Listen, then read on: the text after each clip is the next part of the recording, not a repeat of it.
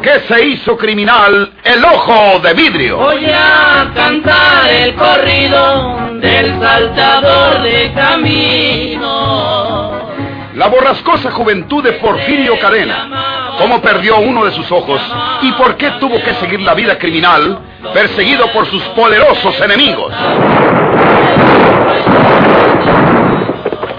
Una nueva serie campilana del escritor norteño, Don Rosendo Ocaña.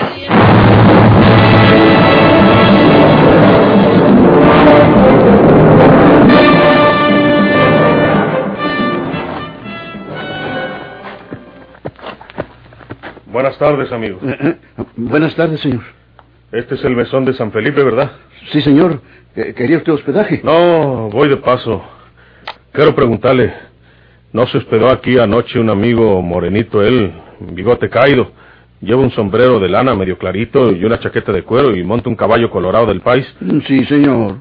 Aquí durmió anoche, pero se fue muy de madrugadita. Iba a buen paso. ¿Por dónde se fue? Pues ahí por ese camino como que va para San Isidro, señor. Gracias, amigo. Adiós. Adiós, amigo. Que le vaya bien.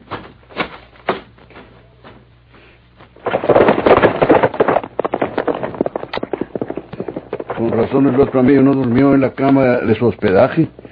Antes de medianoche se salió sin hacer ruido y se fue a acostar entre el monte. Este pelado lo viene persiguiendo y parece que trae malas intenciones.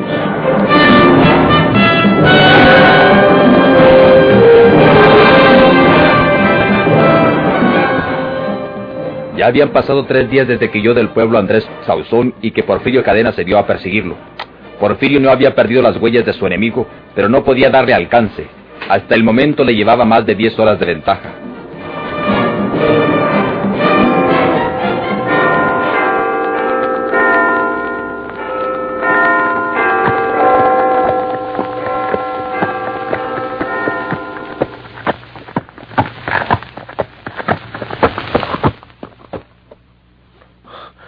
Aquí se corta ese camino para el sur.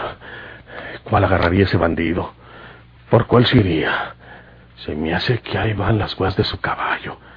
Y si esas son, quiere decir que se metió entre el monte. ¿Qué? ¡Hijo! Necesito protegerme detrás de un palo de esos de enfrente. El que me tiró no puede ser otro más que él. Ese cobarde está emboscado y en ese montecito. Tengo la seguridad de que se paró en esa subida que dejamos atrás y desde allí me divisó. Hasta para tender una emboscada es malo este desgraciado. Infeliz. ¡No seas cobarde, Andrés Sauzón! ¡Sal al camino! ¿Qué le buscas? Los dos tenemos pendientes con la justicia y puede que merezcan los que nos cuelguen. ¡Sal al camino para matarnos!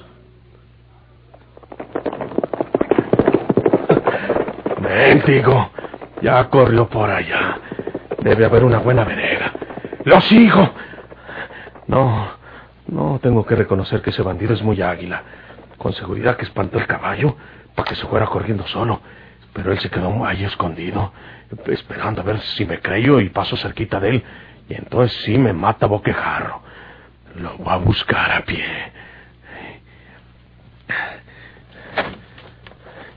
Aquí persugo el caballo. No se me vaya a espantar si hay tiros. Tengo que ir listo para barrerme, sobre todo al atravesar el camino.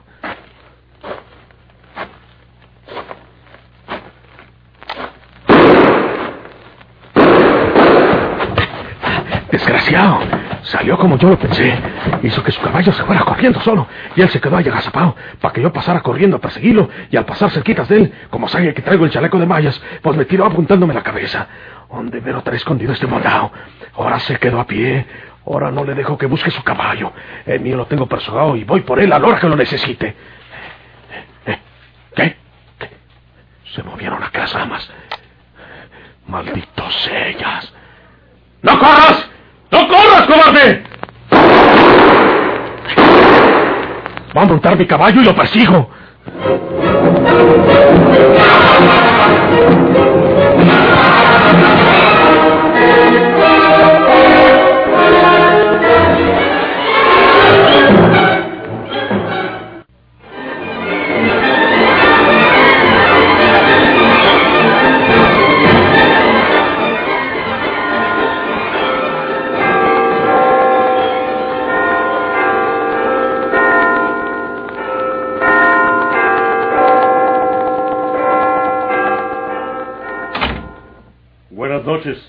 Noches. Adelante, señor. Quiero hospedaje. Mi caballo está afuera. Que lo lleven a la cuadra y le echen una ración de maíz. Quiero salir muy de mañanita. Eh, muy bien, señor. Eh, Lleva el caballo del señor al- a la cuadra, tú, Tiburcio, y le echas una ración de maíz.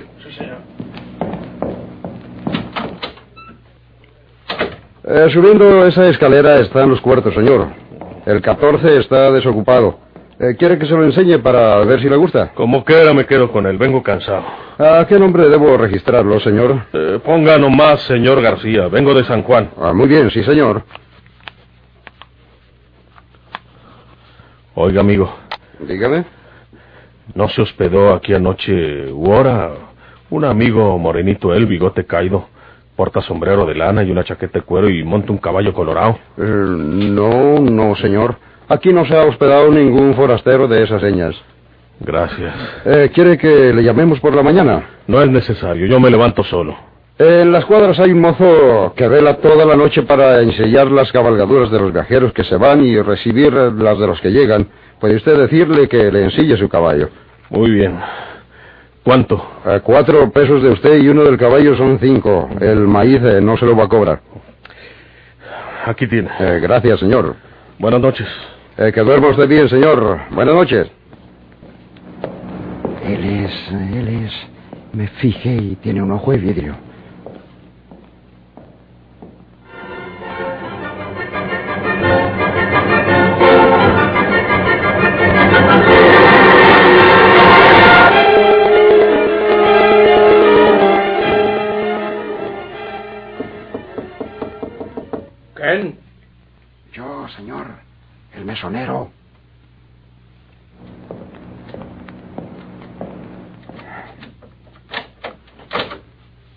Pasó?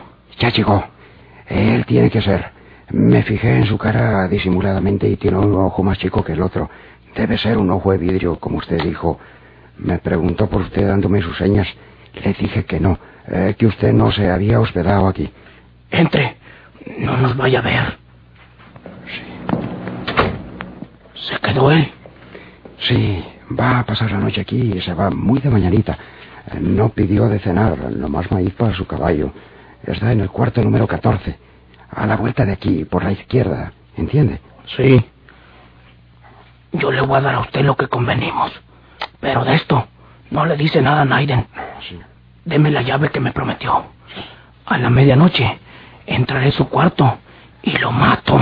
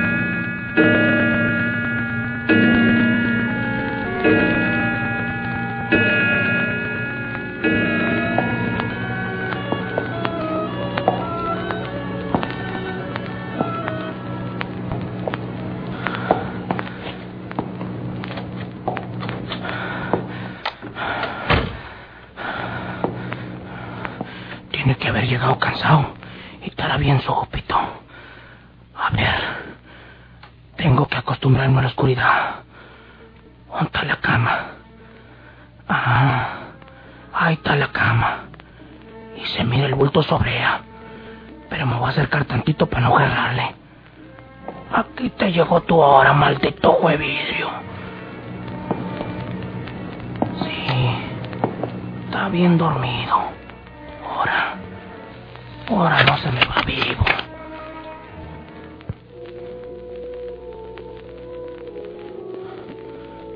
De que se haya dormido con el chaleco de mallas, que es casi seguro, le voy a pegar en la cabeza.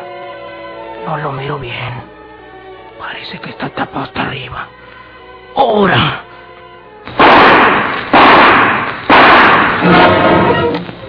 Creíste que me ibas a matar dormido, desgraciado. ¿Qué?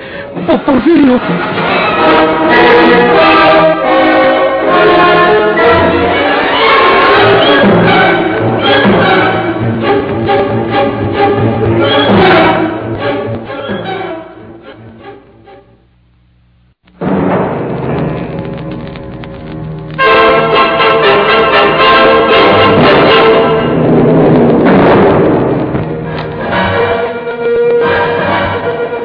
Que me ibas a matar dormido, infeliz? Porfirio.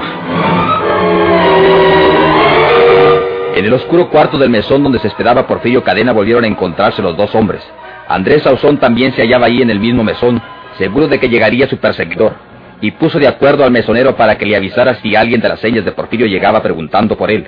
Andrés se introdujo en el cuarto de Porfirio, empleando una llave que le facilitara el mesonero.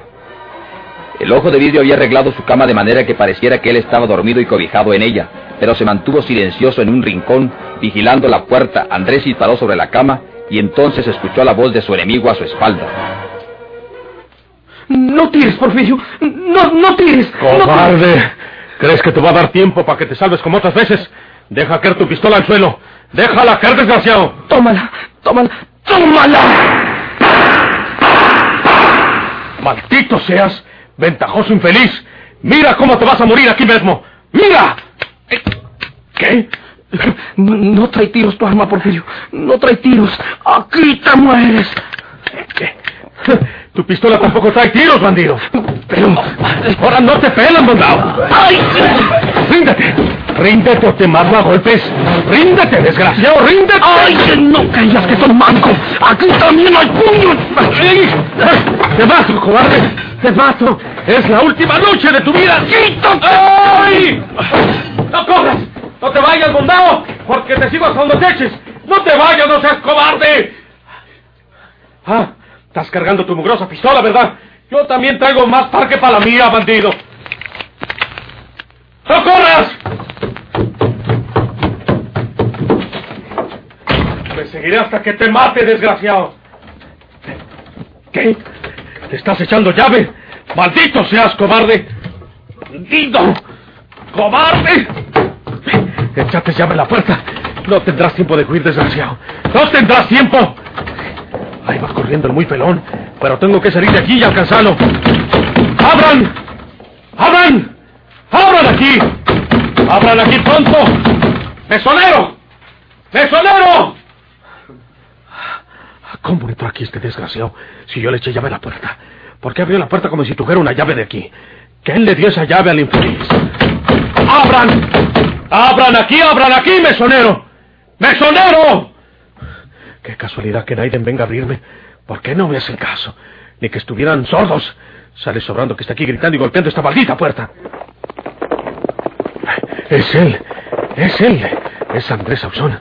Ya ensilló y va huyendo el desgraciado. Esto quiere decir que el mesonero está de acuerdo con él y le ayudó para que me matara. Le dio una llave igual a la que me dio a mí. Y el muy bandido de Andrés se llevó las dos al huir para que me quedara encerrado y tener tiempo de ensillar y pelarse. Ese maldito mesonero estaba de acuerdo con él, pero ahorita me las paga el viejo traidor. Ya sé cómo abrir esta puerta. Ancina tiene que saltar hecha pedazos la chapa.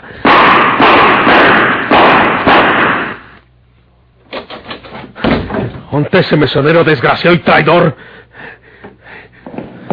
¿Onte el viejo? ¿Onte el mesonero? ¿Onte ese traidor para matarlo? Se fue, señor. ¿Para dónde se fue? ¿Para dónde se fue ese desgraciado?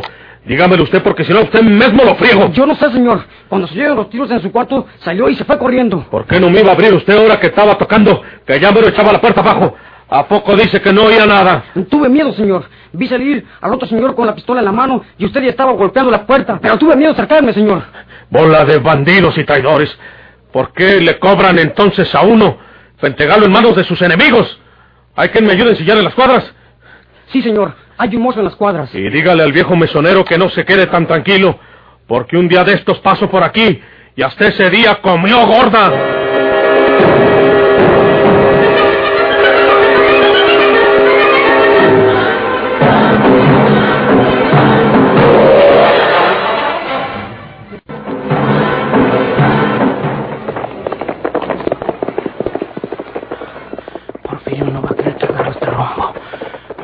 Perseguir para adelante.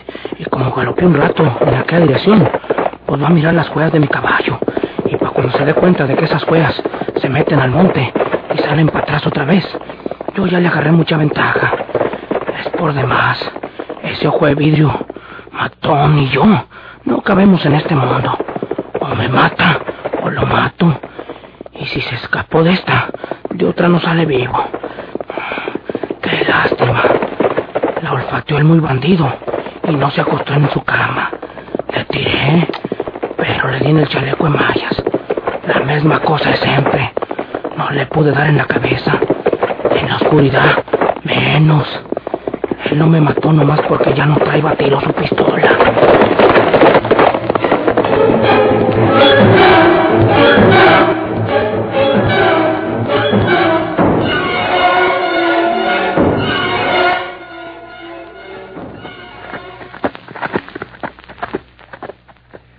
Porfirio corrió hasta cansar su cabalgadura.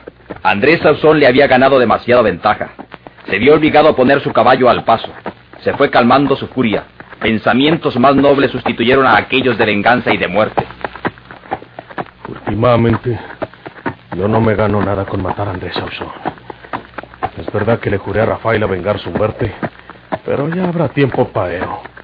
Por lo pronto lo mejor será huir de estas tierras y pasarme una temporadita por ahí lejos, como lo hice la vez pasada, cuando también me traían de la cobra.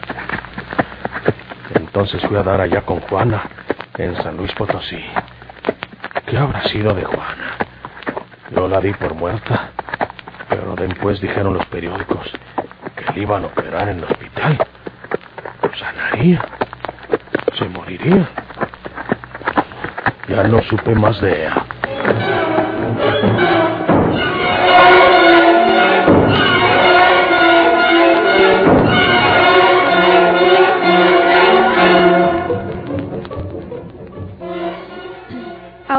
Portado usted muy bien, Leopoldo.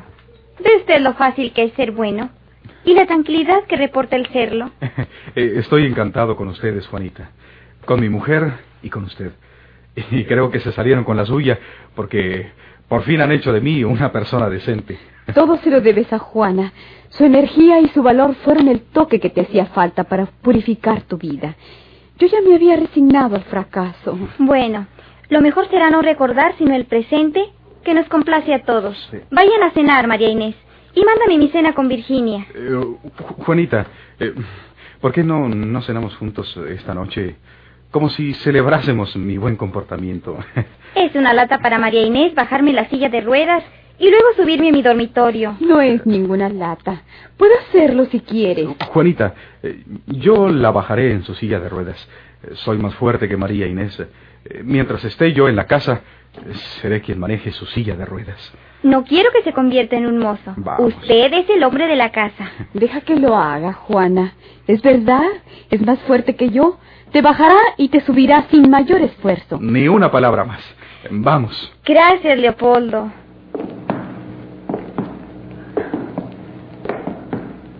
Polo, cuidado al bajar la escalera.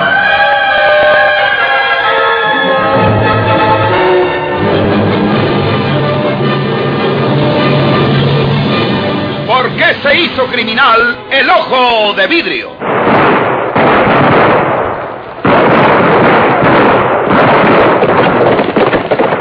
Muchas gracias por su atención. Sigan escuchando los vibrantes capítulos de esta nueva serie rural.